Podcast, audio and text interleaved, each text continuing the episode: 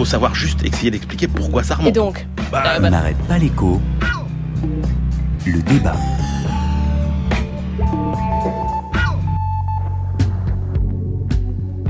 27 septembre 2016. Et l'Organisation mondiale du commerce tire la sonnette d'alarme. La hausse des échanges ne sera que de 1,7% cette année. C'est le taux le plus faible depuis 30 ans. Le ralentissement des échanges marque-t-il pour autant un coup d'arrêt à la mondialisation et peut-être même un début de démondialisation? De quoi on parle quand on parle de démondialisation? Alors, il y a deux choses dans le terme démondialisation. El Mouhoub, Mouhoub, économiste. Il y a un aspect euh, d'observation des faits, cette histoire de réduction euh, du commerce mondial par rapport à la croissance mondiale. Donc on est dans une période de reflux des échanges mondiaux, bien entendu. Et puis il y a un aspect normatif qui est un aspect politique. Hmm. Et souvent on confond les deux. Je me présente devant vous. Arnaud Montebourg, primaire du PS 2012. Dans cette campagne en faveur d'une démondialisation financière avec le programme de Franklin Delano Roosevelt. La mondialisation a ses bons et ses mauvais côtés. Pascal Lamy, ancien directeur général de l'OMC. Je pense que la thèse de la démondialisation est une thèse réactionnaire, comme toutes les thèses qui appellent un retour au passé. Ceci étant, selon une métaphore euh, bien en vogue, Frédéric Lordon, économiste. Une fois que tu as fait sortir la pâte euh, du tube dentifrice, c'est difficile de l'y remettre. Et il est vrai qu'on a du mal à penser un cheminement qui permettrait de revenir sur ces grandes déréglementations qui ont fait la mondialisation je ne suis pas sûr qu'on puisse revenir en arrière, euh, qu'on puisse guérir de la mondialisation. Raphaël Enthoven, philosophe. Je trouve que c'est une idée contradictoire parce que pour que la démondialisation fonctionne, il bah, faudrait la mondialiser. Un philosophe. Cyril Lachèvre, Christian Chavagneux, vivons-nous la démondialisation? La question ne nous vient pas de nulle part, hein, Cyril. Cette semaine, on a, on a encore eu un indice. Oui, on l'a entendu, hein, les chiffres du commerce mondial sont au plus bas depuis 30 ans, euh, 1,7% de croissance en rythme annuel, on, on vient de 2,3 en 2010. Donc c'est un gros choc. On le sent aussi à travers euh, tous les indicateurs de transport maritime qui euh, sont au plus bas. Donc effectivement, euh, le doute est né. Est-ce que on, commerce toujours autant euh, au niveau mondial et donc à partir de là, est-ce que nous vivons une démondialisation? La question est un peu plus complexe. En fait, je pense que il faut raisonner plutôt en régionalisation. et ça, on manque un peu d'indicateurs. Notre thermomètre, en quelque sorte, pour mesurer la mondialisation est peut-être un peu déréglé les, vieux chiffres qu'on justement qu'on entend sur euh, la croissance euh, de, des, des, échanges sont peut-être un peu faussés par le fait que maintenant nous avons des grandes zones très intégrées. Je pense notamment à l'Asie, dont l'émergence depuis une trentaine d'années fait que peut-être qu'ils commercent plus entre eux et moins avec nous. Et, et, ça nous donne peut-être l'idée qu'il y a une démondialisation, mais peut-être que si on met la somme des petits échanges locaux, si je puis dire, enfin à l'échelle quand même de grandes régions, oui, peut-être qu'en réalité, euh, les échanges ne sont pas si faibles que ça. Christian Chavagneux, est-ce bah, que votre photo est, la même? Pas tout à fait, parce que quand même, même si Singapour échange plus avec la Chine, c'est quand même des exportations de Singapour vers la Chine. Donc quand on note, euh, l'OMC nous dit il y a un an, la croissance du commerce mondial en 2016, ça va être 3,9%. En avril, il nous dit ça va être 2,8%, et Cyril l'a rappelé, cette semaine, il nous dit ça va être 1,7%. En fait, depuis 2011, il y a vraiment un ralentissement de la croissance des euh, échanges du commerce international. Le FMI l'a confirmé cette semaine, ils ont donné une très belle étude. Ils ont étudié 53 000 produits exportés partout dans le monde. Et disent dans 85% des cas, il y a une chute du commerce international. Alors, pourquoi? On se dit, bah évidemment, il y a moins de croissance dans le monde. Donc quand les économies croissent moins, bah elles importent moins, donc il y a moins de commerce, c'est normal. Non, non, le FMI et les chercheurs du CEPI en France nous disent, non, non, pas si simple. On peut pas faire le lien entre ralentissement du commerce et ralentissement des économies. Il y a autre chose. Alors il y a quoi? Et en fait, quand on regarde bien, 60% des échanges internationaux, c'est des échanges à l'intérieur des firmes c'est du commerce intrafirme, comme disent les économistes. Et donc, si on veut comprendre les évolutions du commerce mondial, il faut comprendre les stratégies d'investissement des firmes. Et là, on tombe sur des choses absolument incroyables. On tombe sur le fait que les entreprises chinoises, elles se ressentent sur leur marché domestique une des grandes explications du boom du commerce international et de la mondialisation. C'est l'arrivée de la Chine bah, dans le paysage. C'est l'arrivée de la Chine. Et donc là, les Chinois. C'est elle qui a fait la mondialisation bah, en, réalité ces 20 dernières années. Elle, elle, en fait plein. Donc il y en a, elle importe moins, parce qu'elle produit localement, elle exporte moins parce qu'elle produit pour euh, pour euh, pour ses habitants. Et puis la deuxième chose, c'est que euh, les chaînes de valeur mondiale, le fait que les entreprises, elles se mettent un petit peu partout dans le monde pour produire le levier de vitesse au Brésil, euh, le, le, le pare-brise en, en, en, dans les pays de l'Est, etc. Puis elles assemblent tout et c'est cette circulation des biens intermédiaires, on voit qu'elle diminue complètement. La chute du commerce mondial, c'est aussi la chute des biens intermédiaires parce que les entreprises vont moins s'installer partout dans le monde. Et puis la dernière raison, et là, elle est quand même un peu dramatique c'est que le taux d'investissement dans le monde ne cesse de diminuer année après année. C'est-à-dire le taux d'investissement des entreprises Alors, le taux d'investissement public euh, parce qu'il y a beaucoup d'austérité et des dettes, et puis le taux d'investissement privé, et là, faudrait arriver à l'expliquer, mais en tout cas, il y a moins de renouvellement de l'investissement dans le monde. Or, l'essentiel des biens importés, eh ben, c'est des biens d'investissement. Et quand vous cumulez les trois, la Chine, les stratégies des boîtes qui sont un peu moins internationalisées, et taux d'investissement, vous avez vraiment, non pas seulement un ralentissement du commerce mondial, un ralentissement de l'internationalisation des firmes, et ça, c'est pas comme l'a dit euh, Pascal Lamy réactionnaire, ce sont les faits, il y a un début au moins de plateau de la mondialisation, si ce n'est de démondialisation. Est-ce que les... Oui Je suis pas tout à fait d'accord sur l'histoire des de, la de, moindre internationalisation des firmes. Euh, la croissance des biens intermédiaires, c'est important. C'est cette notion de chaîne de valeur. Il faut donner une réalité à au terme bien intermédiaire, c'est-à-dire Ça veut dire, la, cette chaîne de valeur, ça veut dire qu'effectivement, comme l'a dit Christian, euh, maintenant une voiture est produite une boîte de vitesse dans un pays, euh, les moteurs dans un autre, et, et quelque part, euh, la question c'est de savoir où est produit à la fin des fins cette voiture. Et euh, ces biens intermédiaires circulent, donc la boîte de vitesse, c'est ce qu'elle rejoint le moteur, qui après rejoint la carrosserie et les roues pour qu'elle soit fabriquée à la fin dans une usine. C'est ça en fait, la, chaîne de valeur. Où est produit vraiment la euh, plus-value en quelque sorte, la valeur ajoutée de euh, la voiture. Et, et cette croissance-là, euh, enfin pardon, ce, ce commerce-là, il progresse. Euh, il est à 30% aujourd'hui et l'OMC le voit doubler dans les dans les dix prochaines années. Et donc c'est ça en fait qu'on a du mal à mesurer parce que si on raisonne en chaîne de valeur, pour reprendre un cas concret, la France, on le voit, euh, notre part de marché décline progressivement euh, dans le monde euh, en termes de d'échange de volume euh, de production pure de biens et services. Sauf que si on raisonne selon ce critère de chaîne de valeur qui est assez complexe, hein, qui est calculé par l'OCDE, des éléments qui sont de plus en plus employés dans les chaînes de valeur Exactement. mondiales. Et si on raisonne selon ce raisonnement, on est beaucoup plus proche de l'Allemagne de la Corée du Sud qu'on ne l'est aujourd'hui en biens et services. Donc c'est aussi un atout quelque part. Alors après, effectivement, les entreprises ont des stratégies très diverses. On va en reparler probablement d'un côté financier. Justement, oui. Mais cet aspect-là est important. Et juste un autre point sur la Chine. Effectivement, la Chine, de toute manière, ça, ça fut un moteur majeur de la mondialisation. Et aujourd'hui, avec une, une, un PIB chinois qui est fait à plus de 50% par des services, il est bien évident que ce n'est plus du tout le même moteur et le même rôle dans le, dans le commerce mondial. Mais c'est pas un signe de démondialisation non plus. Euh, définitive. Alors vous parlez des entreprises. On a en ligne avec nous un, un chef d'entreprise. Bonjour Sylvain Aurébi. Bonjour. Vous êtes le président d'Orientis. Orientis, c'est la maison mère euh, d'été Kousmi, par exemple. Euh, vous avez combien de salariés, vous, Sylvain Aurébi On a un peu plus de 500 salariés maintenant. Vous êtes une ETI, hein une entreprise Absolument, oui. une ETI, on fait euh, près de 80 millions de chiffres d'affaires et on est plus de 500 salariés, donc nous sommes une ETI. 500 salariés, pas en France, tous? Euh, tous en France, absolument, euh, principalement donc à Paris au siège et euh, dans la région du Havre où on a euh, deux unités de production. Est-ce que cette démondialisation, vous vous êtes chef d'entreprise, hein, est-ce que cette démondialisation, ça, dont nous parlons, ça a une réalité pour vous?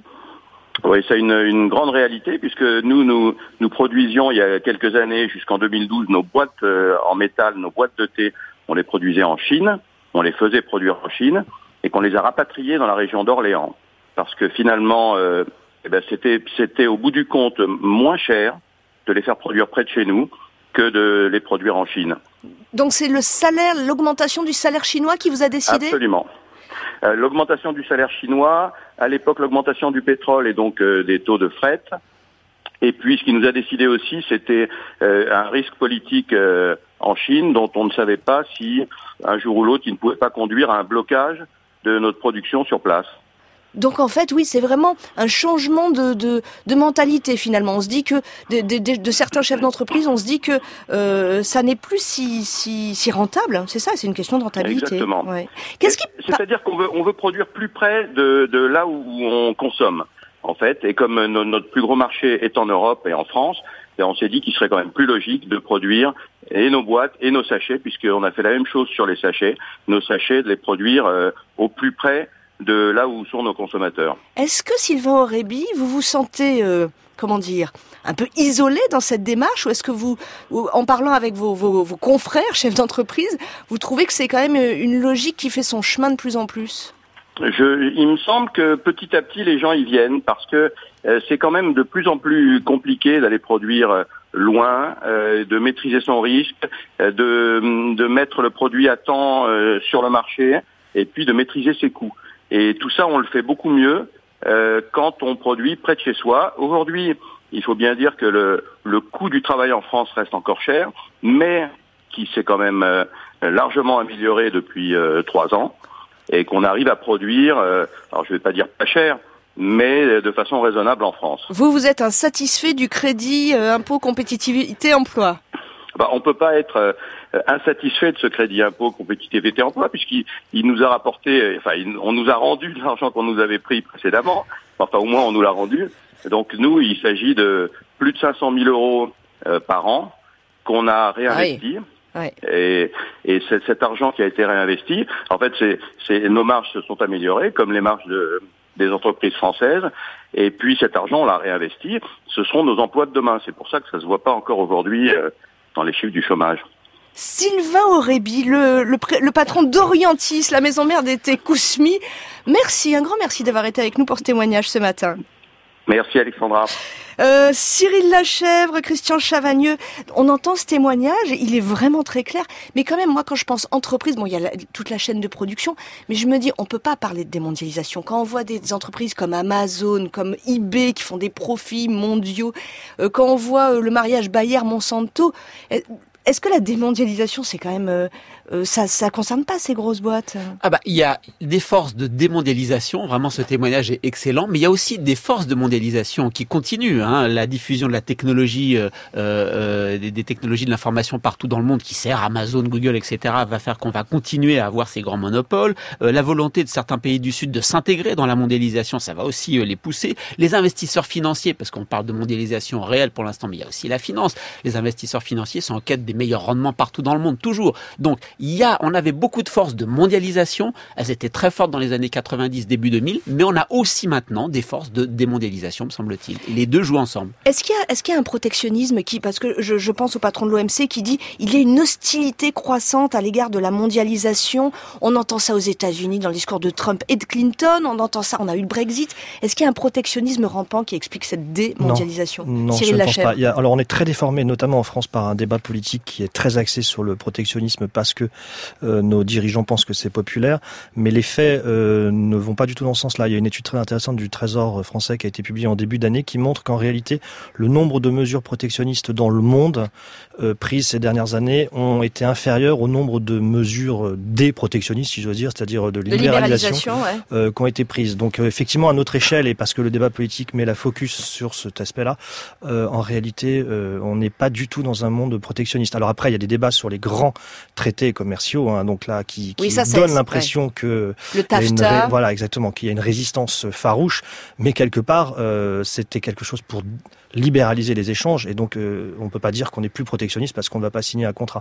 Donc non, c'est pas du tout là qu'il faut chercher le, le- le problème. Christian Chavagneux, vous avez parlé de la mondialisation des, des flux financiers. Oui. Là, il y a un ralentissement ou pas? Ah oui, il y a un ralentissement quand on prend les flux bancaires internationaux, quand les banques elles vont prêter dans un autre pays que, que leur pays d'origine. En 2007, ces flux bancaires internationaux, c'était l'équivalent de la moitié du PIB mondial. En 2015, c'est un tiers seulement. Quand vous regardez les prêts des filiales à l'étranger, parce que vous dites, OK, la Société Générale, elle prête moins au Brésil, mais peut-être que la filiale locale de la Société Générale prête beaucoup plus. Pas du tout. Vous prenez les banques des grands pays de l'OCDE, bien les prêts des filiales à l'étranger reculent.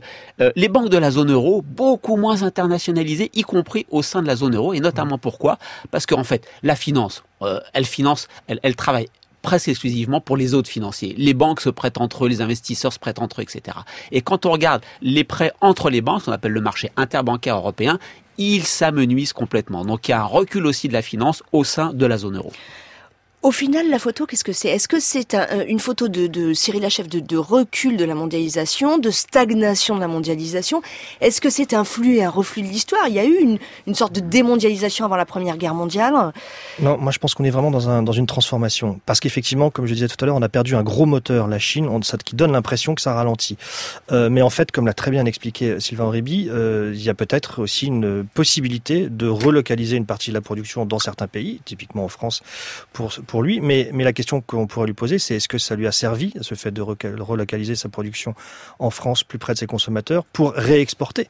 Et, donc ça quelque part, euh, c'est pas parce que euh, produit dans notre pays, s'il exporte, eh ben les chiffres de mondialisation, euh, enfin de commerce vont augmenter. Donc il faut un peu raisonner comme ça. Et globalement, je pense qu'effectivement, c'est d'ailleurs une opportunité pour la France, euh, pour les pays occidentaux, de voir que l'Asie se met à nos, à nos standards. Donc c'est plus une transformation dont on n'appréhende pas encore tous les enjeux, hein, euh, parce qu'effectivement ils sont très lourds, notamment au niveau financier, comme le dit Christian. Mais je crois que c'est euh, une bonne nouvelle ce qui est en train de se passer. Christian Chavagneux. Je crois que pour compléter la photo, il faut dire que cette mondialisation économique, elle est très largement surévaluée. Hein. Avec euh, Ronin Palan, qui est un chercheur britannique, on avait publié déjà il y a dix ans des chiffres montrant que ces investissements directs étrangers, donc ces investissements des grandes firmes françaises ou quelle que soit l'origine du pays vers l'étranger, euh, 30% c'est des chiffres complètement artificiels qui sont faits pour des problèmes de fraude fiscale, évasion fiscale, optimisation, etc. Donc vous avez déjà 30% de ce que mesurent les chiffres officiels qui correspondent en fait pas du tout à des transferts euh, ou des, des, investissements des firmes à l'étranger, qui sont juste de la paperasse légale. Il n'y a pas vraiment de Donc 30% de surévaluation de la mondialisation. Et puis un autre indicateur, ça c'est un anthropologue comme Jean-François Bayard, spécialiste du politique, qui nous dit regardez McDo. McDo c'est vraiment la firme mondiale. McDo en Chine, vous savez pourquoi les Chinois ils vont en Chine? Un parce que les toilettes sont propres. Pourquoi les Chinois vont chez pourquoi, McDo Pourquoi les Chinois vont chez McDo pardon quand ils sont en Chine, en Chine, Parce que parce que un les toilettes sont propres et que c'est pas le cas de tous les restos et deux quand vous invitez votre petite copine et que vous la draguez, si vous allez dans un resto et que le gars à côté prend des ailes de requin, votre honneur fait que vous devez prendre le plat super cher qu'est l'aile de requin et si à côté le gars de McDo il prend le super Big Mac et la grande frite, ça va ça ça Où pas votre est-ce que budget. vous nous emmenez Christian Chavagneux Allez, ma toute dernière question. C'est sur cette démondialisation, on mesure pas tous les effets. On a beaucoup tapé sur la mondialisation heureuse euh, qui, qui, ne, qui générait beaucoup trop d'inégalités pour qu'on la qualifie d'heureuse. Est-ce que vous, messieurs, vous voyez une démondialisation? Alors Cyril, je sais que vous avez des... Heureuse. Est-ce que ce mouvement est positif? Vous avez commencé à répondre, c'est une bonne nouvelle. Christian. Bah, je sais pas si c'est heureux ou malheureux. Je pense que les chiffres sont là. Il y a des forces de démondialisation. Et il y a un économiste américain, Danny Roderick, qui disait, vous savez, plus un pays mondialise, plus ça fait de victimes. Enfin, plus, plus il y a des perdants et plus il y a d'état-providence. Donc euh, les deux sont liés. Cyril, le mot de la fin là-dessus Euh, le, le, commerce international, on s'en rend pas compte forcément en France. Euh, c'est toujours positif, l'ouverture pour un pays. Oh. Euh, à l'échelle macro, c'est C'est le positif. farouchement libéral sauf qui parle. que euh, ça profite. Alors là, effectivement, à un nombre plus restreint d'acteurs et qu'il y en a euh, ceux qui sont ouverts par définition. Et ça euh, ben, ne profite pas à ceux qui sont fermés, qui n'ont pas la possibilité de s'ouvrir au monde. Donc ça donne toujours l'image, parce qu'on pense aux petites entreprises qui ont des difficultés, qui souffrent et qui sont obligées de fermer à cause de ça. Mais globalement, euh, toutes les statistiques, toutes les études montrent depuis euh, deux siècles que euh, c'est très positif. Donc il faut absolument que cette démondialisation ne soit pas trop farouche. Bon, l'avenir de la mondialisation et de la démondialisation n'est pas encore tout à fait écrit. On ne voit pas tout.